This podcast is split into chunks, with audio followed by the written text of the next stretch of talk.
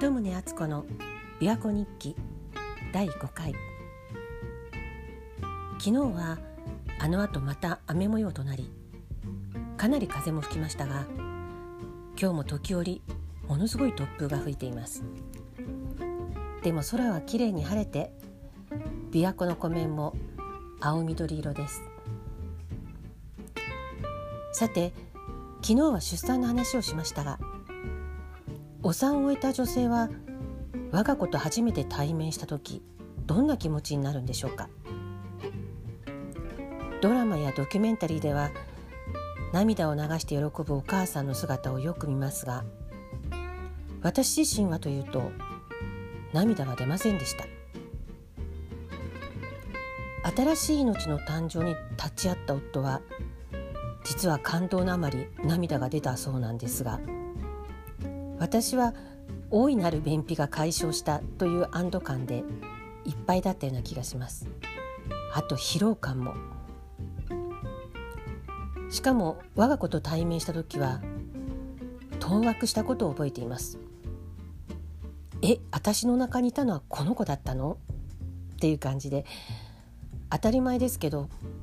全く見たことのない人というか人間かどうかさえもよくわからないというか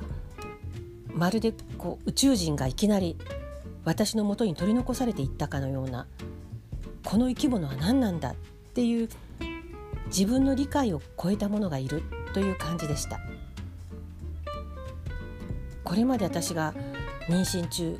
お腹にずっと話しかけていたあいつが相手がこいつだったのかみたいな感じでなのに私の言葉には当然ながら全く反応してくれないしそれどころか突然泣き出してもう全然泣き止んでくれないし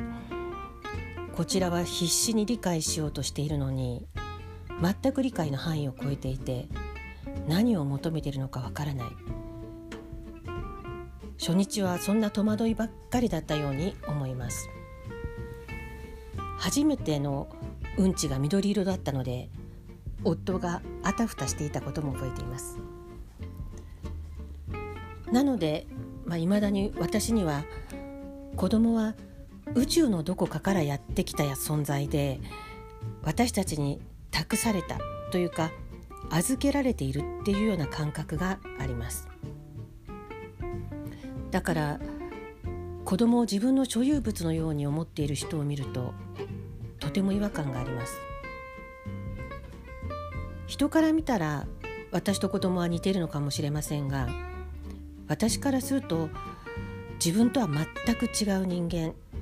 異質な生き物なんですだからこそ興味があるし理解したいと思うし見ていて飽きないんですけどねしかも男の子なんで女性の私としては余計に理解の範疇を超えていて面白い体験をさせてもらっています。で昨日言いかけていた安産の理由なんですけれど出産の5年近く前ですかね。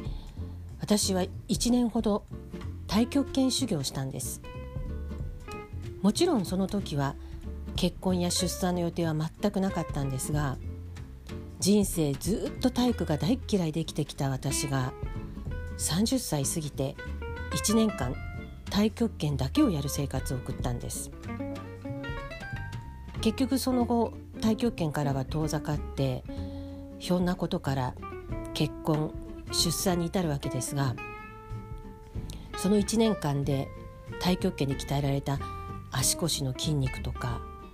呼吸法のおかげで高齢の初出産が安産になったんだろうと自分では思っています。いつどこで何が役に立つかわからない。人生には無駄なことってないんだなと思います。その時は分からなくても。じゃあ次回は太極拳修行についてお話ししようかな。